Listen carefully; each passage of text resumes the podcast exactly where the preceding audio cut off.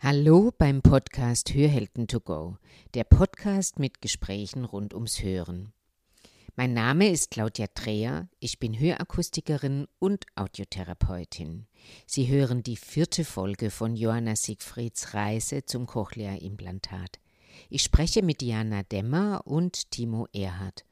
Beide sind Arbeitskollegen von Johanna, Beiden gefällt Johannas offener Umgang mit ihren Ohren und beide sehen in einem solchen Umgang viele Vorteile. Viel Spaß!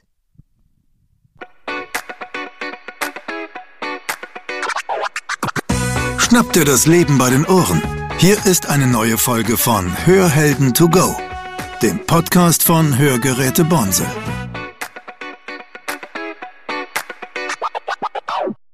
Hallo Diana. Hallo. Hallo Timo. Hallo. Wie geht's euch denn, mit jemandem zusammenzuarbeiten, der ähm, auf der einen Seite taub und auf der anderen Seite hochgradig schwerhörig ist? Wüsste nicht, wie mich das beeinflusst. Man merkt es in, in, Kleinigkeiten, dass, dass Johanna halt nicht immer alles, alles hört. Aber ich würde jetzt nicht sagen, dass es mir anders geht als mit einem anderen Mitarbeiter. Und bei dir, Diana? Also vom Miteinander ist es definitiv nicht anders. Aber ich habe noch nie mit Schwerhörigen zusammengearbeitet. Ich meine, ich bin in der Branche, hatte mhm. das aber noch nie und musste am Anfang, weil am Anfang waren ja zwei Schwerhörige auch noch, als ich hier ja. angefangen habe. Mhm. Und die eine hörte auf dem einen Ohr und die andere auf dem anderen Ohr echt am Anfang nachdenken, wen spreche ich jetzt von welcher Seite an. Mhm. Aber das war nichts Dramatisches, sondern das ist halt einfach eine Gewohnheitssache, wie überall, aber ansonsten merkt man es halt manchmal, wenn zu viel Trubel ist und sie reagiert nicht, dann geht man halt einfach nochmal hin, weil dann hat, weiß man, dass was hat sie halt einfach nicht mitbekommen, ne? Mhm. Mhm. Aber und, und, und das ist sofort klar, wenn die Johanna nicht reagiert, geht es dann einfach darum für euch, sie hat es nicht verstanden. Ja, also muss ich dann natürlich dran gewöhnen und wenn ich sie von hinten links anspreche, dann bin ich schon ab und zu noch kurz irritiert, warum kommt da jetzt nichts und dann mhm. will mein, aha, kann mich gar nicht hören. Also da muss man sich schon ein bisschen dran, dran gewöhnen und drauf einstellen, aber dann spricht man halt von rechts. Genau. und so, so kleine alltägliche Bürosachen, so wenn sie am Telefon ist zum Beispiel, braucht man sie nicht ansprechen, weil sie halt mit dem guten Ohr telefoniert. Ähm, telefoniert. Mhm. Jeden anderen kann man mal kurz fragen, ist mein Termin schon da oder so.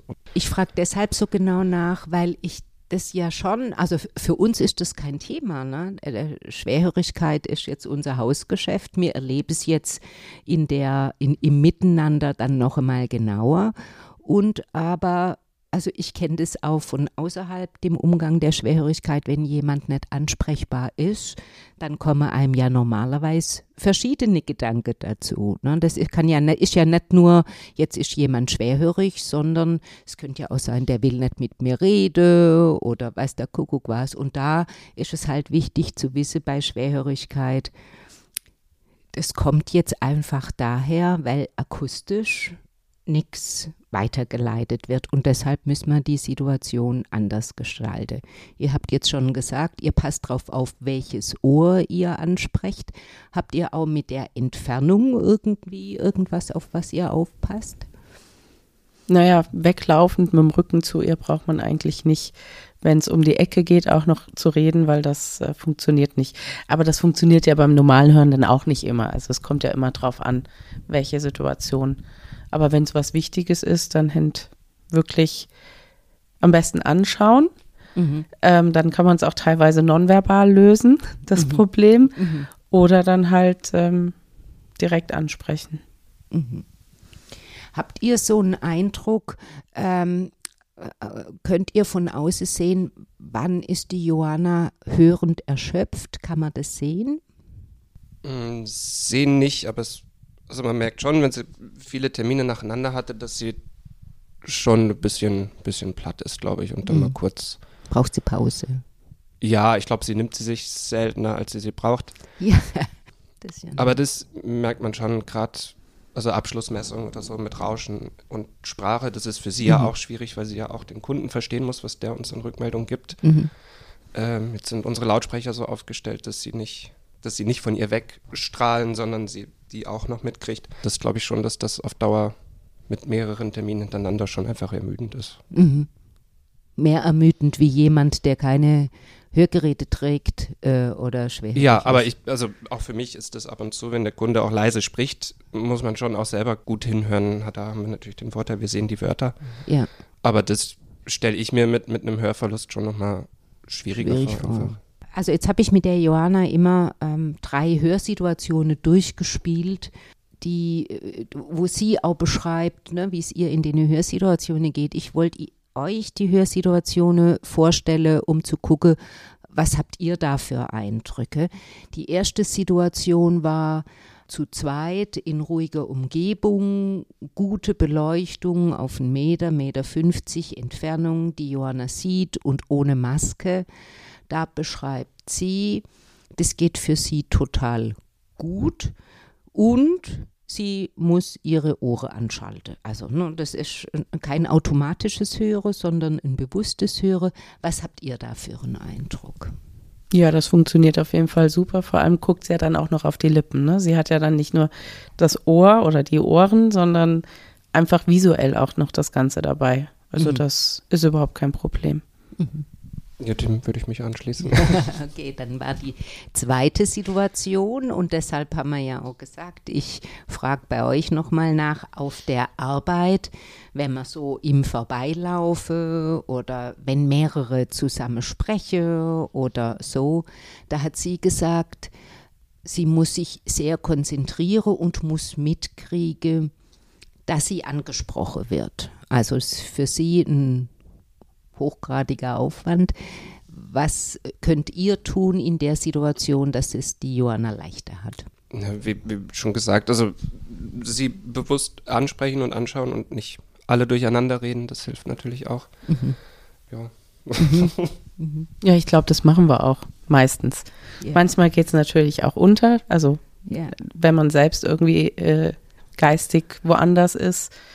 Aber in der Regel, wenn es so ist, dann gucken wir natürlich, oder ich auch irgendwie, dass ich mich dann von der Seite hinstelle, wo ihr gutes Ohr ist. Oder sie halt so stehen kann in der Gruppe, dass sie das gute Ohr zu den Leuten hat, denen sie zuhören muss Ja. oder sollte. Ja. Jetzt äh, passiert mir das auch noch. Ich bin so lang mit schwerhörigen Menschen jetzt schon zusammen, aber dass ich plötzlich, wenn ich aufgeregt bin oder wenn ich irgendwas Wichtiges äh, zu sagen habe, ne, dann passiert mir das, dass ich vergesse, dass ich jemand vor mir habe, der schwerhörig ist und dann eben nicht aufpasse, was ich tue, ne, wie ich mich verhalte, wie ich mich positioniere. Fällt euch da irgendwas ein, was einen erinnert? Also ich hatte immer das Gefühl, wenn jemand grüne Ohren hätte, dann würde ich mich besser erinnern, dass ich mich konzentrieren muss. Habt ihr da irgendeine Idee, wie man sich mehr daran erinnert, dass der andere schwerhörig ist? Also so wie es die Johanna macht, die geht da sehr offen damit um. Sie trägt bunte Ohrstücke, alles sieht man. Ich glaube, das macht es auch einfacher für die, die darauf angewiesen sind, dass man sich daran erinnern muss, dass, dass jemand nicht gut hört. Also ich glaube, da kommt es auch viel drauf an, wie offen man damit umgeht. Ja. Also, Genau, genau. Und wie, wie auch die Arbeitsanweisungen aussehen, die dann derjenige, der halt in der blöde Lage ist, die andere wieder erinnern zu müssen, die er gibt. Also mir zum Beispiel hilft es nichts, wenn jemand sagt, ich bin schwerhörig, weil dann weiß ich nicht, was ich tun soll. Ne? Wenn ich genau eine Arbeitsanweisung kriege, sei so nett, guck mich an oder lauf nicht weg beim Rede oder so, das hilft mir dann schon weiter. Dann weiß ich, äh, was ich tun kann. Ja, aber das hat sie ja gemacht. Also ich denke, dass sie das auch äh, bei den neuen äh, oder als ihr angefangen habt, gemacht habt. Bei mir hat sie das auf jeden Fall gemacht. Ich habe es am Anfang natürlich auch manchmal vergessen, ganz klar. Ja, ja. Und dann hat sie gesagt, du musst aber bitte. Und ich so, ja, ich denke dran. Ich meine, ich bin in dieser Branche jetzt auch schon sehr, sehr lange. Ja, Aber es ist halt trotzdem nochmal was anderes ähm, mit dem Zusammenarbeiten, als wenn man halt im Privaten oder sonst was das Ganze hat und auch die ganze Zeit anders gewohnt war. Aber ich habe an mir gearbeitet und ich hoffe, dass es gut klappt jetzt. ja, genau. Der Matthias hat auch gesagt, also der Mann von der Johanna hat gesagt, er ist am Anfang erzogen worden und äh, jetzt kann er es.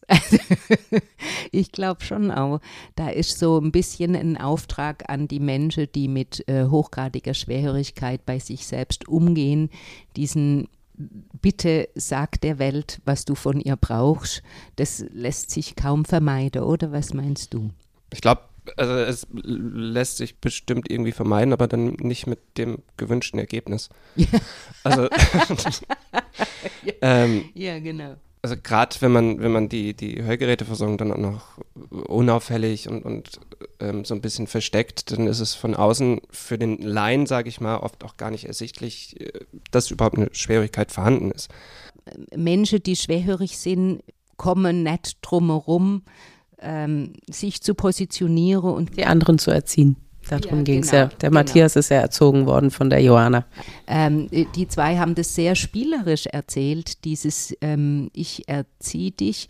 Und ich hatte den Eindruck, ähm, wenn ich als schwerhöriger Mensch möchte, dass äh, die Welt mit mir zuträglich umgeht, bleibt mir das nicht erspart, dass ich mich irgendwie positioniere in schwierige Hörsituationen und sage, was ich brauche. So, das ist ja auch gut so, dass sie das tut und äh, sie ist ja eine der wenigen, die das vielleicht auch in dem Maße tun, weil eine, ein Hörschaden gilt ja bei den meisten noch als Behinderung, aber ein Sehschaden ist ja nicht mehr so schlimm. Da ist ja eine Brille ein Modeaccessoire, mhm. was ja jetzt nicht so den riesen Unterschied macht. Aber ich glaube, für die Gesellschaft ist es immer noch ein gravierender Unterschied. Und deshalb finde ich das super, wenn das so gemacht wird. Also ja. ist genau das Richtige. Ja, finde ich auch. Und Timo, wie du schon vorher gesagt hast, dass ähm, klar kann man es vermeiden, das zu sagen, als derjenige, der schwerhörig ist, aber es hilft halt nichts und dann muss man damit leben, dass das äh, nicht so komfortabel für einen selber wird. Genau, eben weil es auch, also auch in der Gesellschaft, das weiß ja der Großteil nicht, wie gehe ich mit einer Schwierigkeit um, eben weil es noch so ein Thema ist, was, was eher auf, jetzt höre ich schlecht, oh Gott, oh Gott. Mhm. Ähm, also ich glaube, wenn jetzt jeder Hörgeräteträger von jetzt auf gleich anfangen würde, das klar zu kommunizieren und auch nach außen zu tragen, ich glaube, dann wäre es auch einfacher für andere Leute, sich darauf einzustellen. Ja, finde ich auch. Finde ich auch. Ich finde auch, es ist auch einfacher, wenn ich jetzt nicht weiß, dass jemand äh, schwerhörig ist und es sagt mir jemand, dann kann ich das Verhalten von meinem Gegenüber einfach viel besser einsortieren. Ne? Es ist viel leichter zu, zu wissen, wie ihr vorher auch schon gesagt habt, ach ja, sie ist ja schwerhörig und ich muss mir nicht überlegen, ist jetzt jemand sauer mit mir oder habe ich mich komisch ausgedrückt oder irgendwas, sondern ich kann sofort sortieren, schwerhörig und jetzt ähm, gestalte ich halt die Situation neu. Das macht es einfach viel leichter. Ja, ähm, gibt irgendwas, was euch wichtig ist zu erzählen. Mir hatte früher immer ein Hörschatzkästle. Da hat man Dinge reingelegt für schwerhörige Menschen. Habt, hättet ihr was für so ein Hörschatzkästle? Wurde auch schon so ein bisschen gesagt, Mut zum Hörgerät. Also. Mhm. Mut zum Hörgerät. Genau, wir haben jetzt auch mit der Johanna angefangen, Schmuckotoplastiken auszustellen und so. Also je mehr man das öffentlich mhm. macht, desto leichter wird es für alle, glaube ich. Mensch, da fällt mir was ein. Die Frau Plescher aus Darmstadt, die hat mir ähm, Schmuck für die Schallschläuche von Kinderotoplastiken gezeigt. Also so, das sind so kleine Engelchen oder so kleine Blümchen, die man da mit an den Schallschlauch dranhängen kann. Ähm, Finde ich total süß. Eben, ne? damit man von außen aus sieht, das ist meins und äh, bei mir sind die Ohren so, dass man mit drauf aufpassen kann von außen. Fällt dir noch was ein fürs Hörschatzgästle? Ja, der Mut ist äh, super eigentlich, wobei äh, ein offener Umgang von der Gesellschaft grundsätzlich wäre halt auch toll. Das ist, glaube ich, das, was äh, grundsätzlich fehlt. Mhm. Kannst du da noch ein, zwei Sätze dazu sagen? Naja, also das war das, was ich eben schon mal gesagt habe. Eine Hörbehinderung ist eine richtige Behinderung und eine Sehbehinderung ist keine richtige Behinderung, jetzt mhm. mal sehr salopp ausgedrückt, mhm. dass halt auch äh, einfach die Gesellschaft offener dem gegenüber wird, dass ein, ein schlechtes Hören oder ein nicht so richtiges Hören nicht schlimmer ist als alles andere. Das kann man mit Hörgeräten beheben in den meisten Fällen und halt einfach auch offen damit umgehen. Mhm. Genau. Ich würde mir so und so wünschen, dass man einfach so achtsam miteinander ist, dass es wurscht ist, ob jemand äh, schwerhörig ist oder sonst irgendwie ähm, an manche Stelle ähm, zuträgliches Verhalten von anderen ha habe könnte. Also das wäre mein Traum für 23, wenn sich das umsetzen wird. Timo, du siehst aus, wie wenn du noch was sagen wolltest.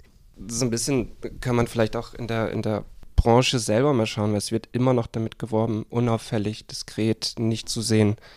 Man, man befeuert dieses Thema, dass man es nicht sehen soll, befeuert man ja mit der Werbung irgendwie so ein bisschen selber. Zum einen, weil es noch gewünscht ist, zum anderen aber auch, weil man dann auf diesen Zug drauf einspringt. Also es, alle tragen AirPods und, und, und Bluetooth-Kopfhörer und sowas. Vielleicht macht man das einfach mal ein bisschen größer. Es gibt einige Hersteller, die gehen jetzt in die Richtung, aber die größte Werbung ist immer noch unauffällig diskret, nicht mhm. zu sehen. Mhm. Mhm. Ja, also ich meine, ich bin ja jetzt schon ewig lang in der Branche und ich habe das Gefühl, diese Idee, dass mit dem Schwerhören äh, so eine Abbau-Altersdings verbunden wird, das war ja früher die Zeiten sind ja eigentlich schon lang vorbei. Also es ist ja jetzt gar nicht mehr so, dass man, ich höre schwer, äh, verbinden müsst mit dem mit irgendwelche Abbauprozesse durch die Lebensjahre. Es könnte ja mehr so sein, ne, dass man sagt, ähm, der Ausgleich des Hörverlustes ist einfach das, was mir wieder Lebensqualität gibt und dazu stehe ich. Das wäre ja auch eine schöne Haltung. Ja, salopp Altersschwierigkeit, sondern Lebenserfahrungsschwierigkeit. also, das ja, ja. Lebenserfahrungsschwerhörigkeit. ja, das, ich finde schon auch, dieses Altersschwerhörigkeit, das ist äh, äh, so, so schon so ein bisschen diskriminierend. Das ähm, muss ja auch gar nicht sein, dass eine Schwerhörigkeit äh, aus dem Alter kommt, sondern einfach aus der Nutzung, wie du sagst. Genau, durch, durch permanenten Lärm in, in mhm. unserer Welt, also in, jedenfalls unseren Städten und so, mhm. ähm, gibt es da bestimmt die Ermüdungseffekte, dass man einfach, je älter man wird, desto länger ist man diesem ganzen Lärm ausgesetzt. Mhm. Und desto eher sagen die Ohren dann, nö, jetzt brauche ich ein bisschen Hilfe. Ja. Ja, genau, was ein nettes Bild. Dann ähm, bedanke ich mich ganz, ganz herzlich bei euch und ähm, freue mich schon drauf zu beobachten, wie achtsames Verhalten, wie wir das jetzt in die Welt gebracht haben. Vielen herzlichen Dank, Timo. Gerne. Und dir, Diana, auch. Dankeschön. Gerne.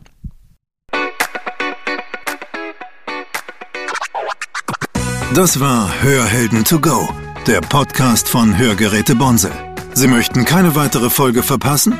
Dann abonnieren Sie jetzt unseren Podcast. Weitere Infos gibt es auch auf unserer Webseite www.bonsel.de.